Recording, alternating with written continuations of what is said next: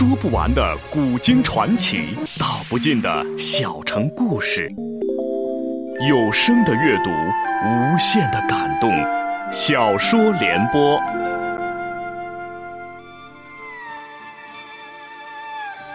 三国末年，司马氏把持魏国朝政，不惜私养死士，以暴力暗杀政敌。浑浊的世道，让名动天下的竹林七贤也难独善其身，深深卷入其中。请听吴畏撰写的《中国古代大案探奇录之竹林七贤》，由时代播讲。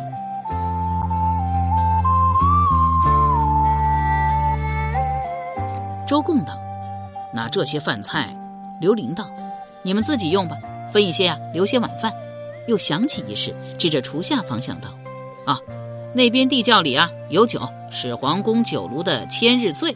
我呢已珍藏已久，二位不必客气，尽管开怀畅饮。”石英道：“千日醉当真如传说中的那般好吗？”刘伶笑道：“二位尝尝不就知道了。”又请陆仪将一间空厢房打扫了出来，安顿了周贡、石英二人。天色将暮时，嵇康终于带着药箱回来了，却不是独自一人，同行的还有阮籍。刘伶大为意外，问道：“你没有遇到阮咸吗？”阮籍简短答道：“遇到了，不但遇到了阮咸，还遇到了嵇康。”刘伶道：“你既知道我没事，为何还要专程再跑一趟啊？”阮籍不答，自行进屋往书房坐了。嵇康道：“我遇到。”冠秋御史他说：“刘伶咳嗽了声，大声道：‘钟思康啊，担心郭丽有失，特意派了人手留在这里。’”陆仪闻声从厢房出来道：“他二人早醉的不省人事了。”刘玲到厢房门口一看，果见周贡、石英一个歪在地上，一个伏在岸上，不禁炸舌道：“才喝了半坛就这样了。”陆仪笑道。不是人人酒量都能跟你刘先生比的。刘伶肯拿出窖藏的千日醉给周贡、石英，本就有灌醉二人之意。见目的已经达到，便要想办法将陆仪支开，忙道：“啊，天色不早，你一会儿啊去小溪那边，将那几个树墩子搬进院子，那是山民留给我的，一直没取。”陆仪道了声好，走出几步，又回头说：“若是刺客去而复返，还想对郭丽不利。”柳先生大声叫唤便是。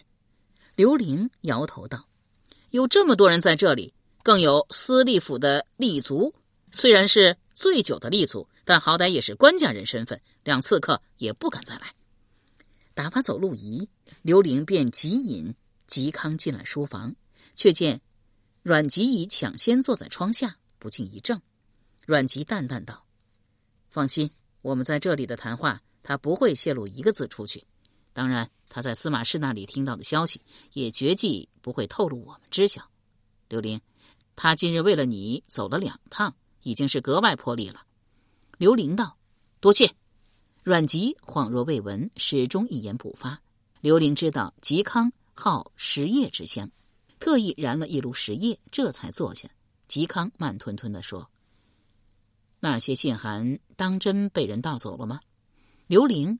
点了点头，又歉然道：“实在抱歉，是我的疏忽，我该及时烧掉信函，而不是藏在书房的暗格里。”嵇康摇了摇头，依旧神色自若，既不责怪刘伶，也不忧虑信函失踪，仿佛没什么大不了的事。沉吟了半晌，才道：“黑衣男子取走信函已有大半日，按理早已呈报到司马师案头，他早该发兵来缉捕我等，为何？”迟迟不见动静呢，这也正是刘玲想不明白、觉得蹊跷的地方，不由得转头去看阮籍。阮籍也不理睬，只望着窗外。嵇康道：“他今日一整天都在为你担心，未去过大将军府。”又道：“会不会那黑衣男子并不是司马师的手下？还有谁会对那些信函感兴趣呢？”刘玲忙道：“啊。”之前钟会听说黑衣男子曾潜入我家书房时，立即便起了疑心，认为我书房暗格中藏有见不得人的东西。我为了敷衍他，只好说暗格中放着援军书，被歹人盗走了。钟会立即就相信了不说，还以东吴先国主孙权与方士赵达做比照，解释了一通为什么有许多人痴迷袁军书这类方术之书。钟会何等机敏的人物，居然会信此说，表明确实有人一心想得到袁君书。今日尊师王烈道长的弟弟王表还当面问过我妻子袁君书一事，会不会那黑衣男子并不是司马师手下，只是为袁君书而来？暗格中原先放的还真就是袁君书。有了信函后，为保险起见，我将书册随手塞到了陶罐中，信函则放入了暗格。嵇康踌躇道：“你是说黑衣男子是专程来到袁军书，结果打开暗格后只有信函，他一时来不及细细搜寻袁军书，料想信函收藏的如此隐蔽，必是涉及重大机密，便随手取走了。”刘玲点头道：“我觉得这是对目下状况最合适的解释。但问题是，黑衣男子拿走了信函，一定会打开来看。看过内容后，应该会立即赶去向官府举报告发呀。如此结果，应该是跟信函直接落入司马师手中是一样的呀。但为何目下司马师那边还没有行动啊？”嵇康道。黑衣男子自己心怀不轨，德性不正，也许怕牵累自己。刘玲道：“比起他所立的大功，那点盗窃罪名实在是算不得什么。”嵇康道：“也许对照黑衣男子而言，更重要的是袁军书，他想用那些信来做筹码，好换取袁军书到手。”刘玲道：“如此倒是好了。”嵇康沉吟一番道：“无论怎样。”我们不能坐以待毙，刘玲，你再细细的讲述一番今日你见到的情景，或许能找到蛛丝马迹，设法追查到黑衣男子的身份。刘玲便将自己所见及陆仪、朱元军所述重新叙讲了一遍，又道：“我认为钟会的推测有道理，黑衣男子是为元军书而来，灰衣女子则是蜀国探子，是专程来杀郭丽的。看情形。”黑衣男子与灰衣女子互相认识，但我始终不明白，灰衣女子明明要杀黑衣男子，黑衣男子反而从陆仪剑下救他。忽听到阮籍重重的咳嗽了一声，却是陆仪拖着树桩回来了。刘玲便住了口，先起身掌灯，又等了一会儿，听到陆仪重新出去，刘玲便续道：“灰衣女子既是蜀国探子，又与对方相识。”会不会黑衣男子也是蜀人？一直闷坐一旁的阮籍忽插口道：“你说的那戴斗笠的灰衣女子，可是身长五六尺，腰肢纤细？”刘玲当即眼前一亮，忙道：“正是，莫非你认识他？”阮籍道：“我在徐允墓前见过他两次，也是一袭灰衣，戴着斗笠，看不到面容。”刘玲道。他在那里做什么？阮籍道：“当然是在祭拜徐允。第一次我见到他时，他正跪在徐允墓前，肩头耸动个不停，显然是引气。不过他甚是警觉，听到有人走近，便抢先起身走了。徐允死前是魏国重臣，灰衣女子既然为他哭泣，显然是沾亲带故。他又怎么可能是蜀国探子？”那么他又为什么要杀郭丽呢？嵇康道：“而今郭丽身份大变，连钟会都会亲自赶来首阳山迎接，他的案子自会有司隶府去查，不必再管了。灰衣女子要杀郭丽，就当是私人恩怨好了。目下黑衣男子全无线索，只好先从灰衣女子下手。黑衣男子脸上蒙着面巾，灰衣女子却一见他便认了出来。”一心要置其于死地，而黑衣男子明明可以利用陆仪摆脱灰衣女子的缠斗，却又反过来救他。二人显然十分熟识，且有一段难解的恩怨。只要找到灰衣女子，就能够查到黑衣男子的身份，再设法夺回信函。刘玲道：“案子既涉及郭丽，钟会必定会全力追查，我们得抢在他前面，找到灰衣女子才行。”但目下郭丽在我家中，我走不开呀。嵇康也不便出面，要不要请敌？阮籍忽起身道：“我去。”刘玲大为愕然道：“你，你不是更不便出面吗？阮夫人肯见你吗？阮夫人及徐允妻子阮叔与阮籍同族，是阮氏家族有名的聪明人。阮籍因先后为司马懿父子效力，早被外人视为司马氏心腹。徐允又是为司马氏所害，所以恰如刘玲所言，他实不便出面。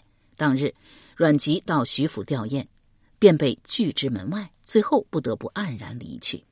阮籍听了刘伶之语，又有所犹豫。嵇康慨然道：“还是我去吧。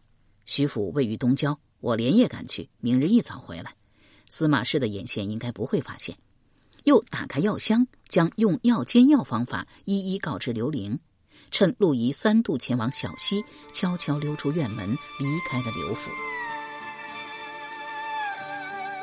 由时代播讲的吴畏撰写的《中国古代大案探奇录·竹林七贤》正在播出。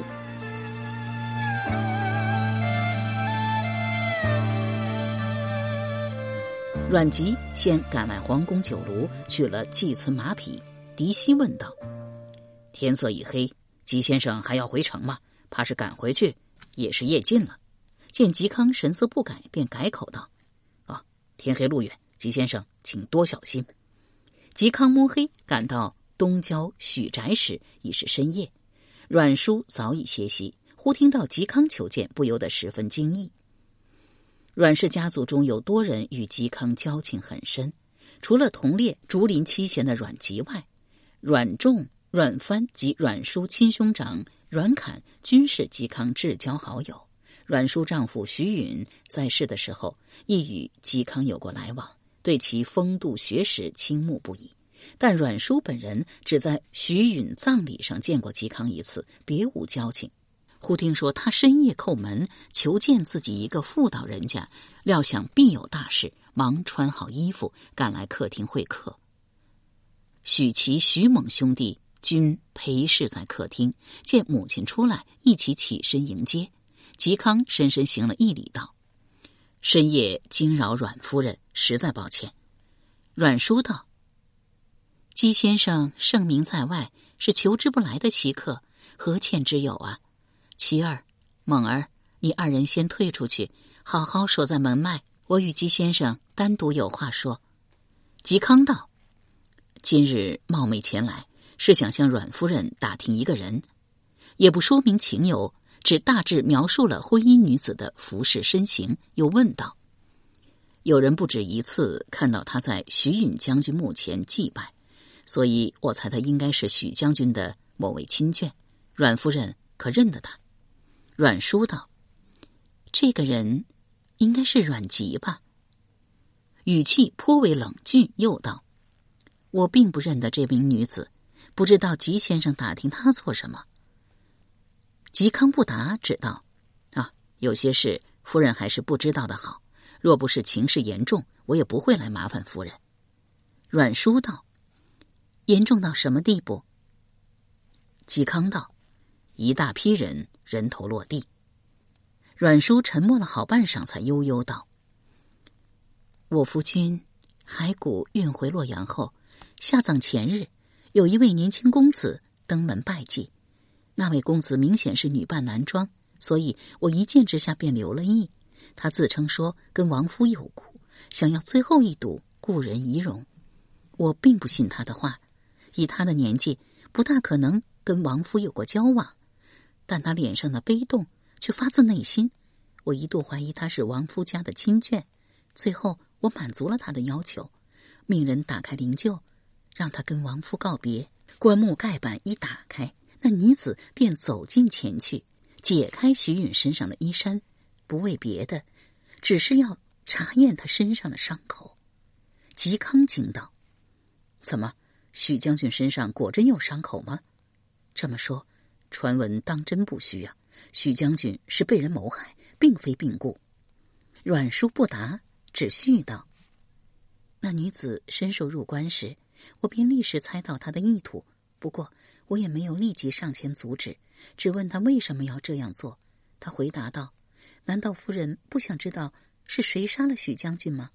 我回答道：“不想知道，知道亦是无益。”他倒也沉得住气，照旧做他想做的事，细细验完伤口，这才整好衣冠，合上棺木，正式到灵前祭拜，说：“我一定要为许将军报仇。”我听到他的话，便上前将他扶起来，正色告道：“小娘子，请你不要将我夫君之死放在心上，仇恨会磨灭人的心性。况且人死不能复生，你这般年轻，该好好去过自己的生活，不要再给这个本已阴毁的世界多添一份血腥。”他答道：“久闻阮夫人超脱智慧，今日一见，果然名不虚传。但你我心性不同。”夫人心静如水，我却已被怨恨吞噬，早如行尸走肉一般。唯有复仇一事，才能支撑我继续活下去。说完这些，他便转身离去。嵇康问道：“夫人没问过他姓名来历吗？”阮叔摇了摇头道：“他未曾通报姓名，又是女扮男装，应该不想让旁人知道他的身份。我又何必强人所难呢？”叹了口气，又道。王夫下葬当日，我又在人群中见到了他。不过这次他改了装扮，正如吉先生所描述的那般，一袭婚衣，头上戴着一顶竹笠。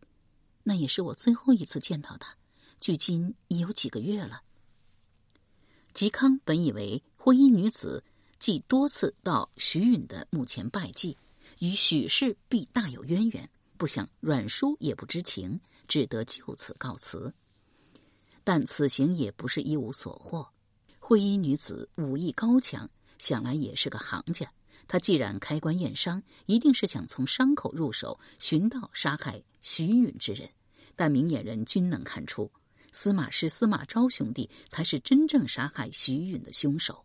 动手者不过是受命于人的小卒而已。杀了小卒甲，还有小卒乙继续为司马氏效命杀人。他这种报仇方式根本不得其法。既然灰衣女子一心要杀黑衣男子，会不会黑衣男子就是杀死徐允的凶手？如此便与目下情形矛盾。黑衣男子是凶手的话，必是司马师心腹下属。他既取到了刘玲珍藏的信函，早该禀报司马师。这样一来，嵇康等人与镇东将军冠秋俭图谋之事已然败露。为何迟迟不见那位司马大将军行动呢？也许灰衣女子与黑衣男子只是私人恩怨，但他先杀郭丽，后要杀黑衣男子，同时与两人结有深怨。而这两个人，一个是刘府婢女，一个是现身于刘府的梁上君子，未免太过巧合了些。会不会郭丽与黑衣男子本是一伙？黑衣男子便是从郭丽口中得知刘玲书房暗格的秘密，而灰衣女子已知道这一点，所以才要杀二人。那么，黑衣男子为何又反过来救灰衣女子呢？任何一种可能都有难以解释的疑点与矛盾。嵇康是玄学大家，精于思辨，思索过几回，只觉得案情。百转千回，如乱麻一般。刚清理一条，便又有其他线头冒出来，竟也有些晕了。他便不再多想，就近来到了东市的马市客栈。洛阳是魏国首都，亦是天下经济最发达、商业最繁荣之地，经商有厚利可图。有很多人舍本农，驱商贾，牛马车舆堵塞道路，即所谓船车古贩。周于四方，废居积筑，漫于都城，歧路宝货，巨室不能容；马牛羊豕，山谷不能受。为方便贸易，魏国在京师内外建有数个大集市，其中以金市、东市、南市、西市四大市集最为知名，尤以东市、南市为最，各得别名马市及羊市。东市、南市、西市均位于城外。只有金市位于城中宫城以西，因西方属金，色白，故名金市，是高官贵戚购买贵重物品的场所。市集规模有大有小，但格局却大致相同。四面以土墙封闭，各开有大门。中心是十字大街，大街正中心建有两层鼓楼，为单檐四坡式。悬有大鼓，是市长等官吏办公之处。十字大街将市集分为四块区域，四区中又各有十字小街，街道两旁布满一排排商铺，又见或有小巷勾连穿通，密如蛛网。马市客栈位于东市场正西门北侧，是一家老店，也是东市最大的客栈。店家马昭居然尚未歇息，正在门前眺望。似是在等什么人，见吉康施然下马，忙上前问道：“客官是要住店吗？”待吉康走到灯下，看到其面容，一时愣住，结结巴巴的问道：“呃，你是……呃呃，你你是？”吉康道：“啊，我要一间房，一壶热酒，麻烦将马喂了。”马昭忙叫过伙计张亮，命他牵马到后院，自己则引吉康来到大堂，又告道。本朝律法，住店需登记真实姓名。自中司隶上任司隶校尉之后，对这一节查得尤其厉害。敢问客官？嵇康简短的答道：“嵇康。”马昭大喜道：“果然是嵇先生！我一看先生这风度，就知道你不是常人。嵇先生光临敝店，实在是蓬荜生辉呀！”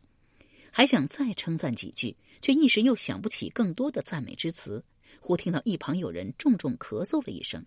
却是一名商贾模样的男人，背着一个大行囊。马昭忙道：“啊，这位客官稍后，我先送吉先生入房。”吉康进屋坐下，等了一会儿，马昭亲自送了一壶热酒及一壶姜水进来，又问道：“啊，吉先生还有什么需要？”吉康摇了摇头，命马昭退出，自己掩好门窗，这才从怀中取出一包五石散，就着热酒服下，再解开衣衫，光着身子。躺到床上，过了一会儿，药力发作，只觉得浑身发热，眼前的世界逐渐的模糊起来，唯独一缕神思，恰似一点微光，孤零零的飘荡在苍茫漆黑却又无穷无尽的混沌中。黑衣男子和灰衣女子身份神秘，来历不明，仅凭一点线索，实难以追查到二人下落。如果忽略人本身，从另一方面来着手呢？黑衣男子使的是刀，灰衣女子用的是剑，连陆仪都能一眼看出黑衣男子是军人身份，灰衣女子的剑法则是江湖路数。如果能找到一个武学行家，或许能从二人招式看出师承路数。既有了主意，嵇康便不顾五十散药力，勉力坐起身来，将酒壶中余下的酒及姜水全喝了。又等了好大一会儿，药性略退，嵇康便穿了衣衫出门。刚好店家马昭从隔壁客房出来，见嵇康满面通红，一身汗气，不由吃了一惊，问道：“怎么，先生可是生了病？”嵇康也不答，只道：“牵马，我要走了。”往身上一摸，却无钱财，便道：“，我身上没有带钱，改日我再托人送来。”或者店家派人到城中永和里，直接找我妻子索要即可。马昭笑道：“吉先生是本朝驸马，又是大名士，光顾敝店已是马某莫大的荣幸，哪儿还敢要先生的钱呀？”又问道：“先生似乎在冒热汗，当真没事吗？”嵇康道：“啊，我没事，多谢。”马昭便不再多问，命伙计韩江去牵马，亲自送嵇康出来。扶他上马，目送一人走远，这才重新进殿。嵇康策马缓行，夜风一吹，燥热渐退，当真是全身舒畅。但等到药力完全过后，这种生理上的快感也就消失了。来到南郊的张铁匠铺，嵇康也不顾已是后半夜，大力拍门。等了好大一会儿，才有人举灯来开门，却不是铁匠张小泉，而是好友向秀。向秀见到嵇康，惺忪睡意立即转为愕然，但也没有多问，只默默引他进屋坐下。嵇康问道：“张铁匠人呢？”向秀道：“在后院屋里睡觉呢。”又问道：“哎，这几日怎么都没见你过来打铁呀？”嵇康道：“啊，有点别的事，临时给耽误了，也不急向向秀寒暄，径直来到后院。”但无论如何叫喊拍门，里面的人就是不吭不应。嵇康无奈，只站在门前连连摇头。向秀见好友神色，料想必有急事，便上前一脚踢开房门，闯进屋子，强行将张小泉从床上拖了起来。张小泉倒是不温不火，只道：“二位先生可不像是深更半夜破门而入的人呐，今晚如何这般反常了？”嵇康道：“实在是抱歉，今日刘玲家中出了事，来了两名歹人，均是武功高强之辈。人现下已然逃脱不说，还偷走了刘玲藏在书房暗格中的重要物事。我想请张铁匠帮忙，看是否能从招式辨别出那两名歹人的身份。”由时代播讲的无畏系列小说《竹林七贤》今天就播送到这里，请明天继续收听。